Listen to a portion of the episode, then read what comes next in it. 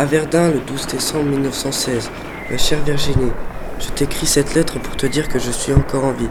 Je suis actuellement en plein assaut. Nous avons traversé le No Man's Land. Il y a eu beaucoup de morts parmi les poilus. C'est une horreur de voir tous nos alliés tomber sur le champ.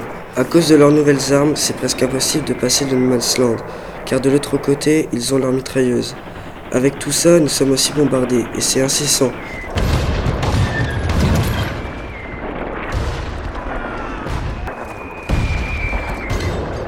Le lance-flammes nous empêche de passer aussi. C'est presque impossible de passer pour l'instant. Mais on arrive toujours à passer malgré ça grâce à nos alliés, les Américains et les Russes. Les tranchées aussi nous aident à tenir.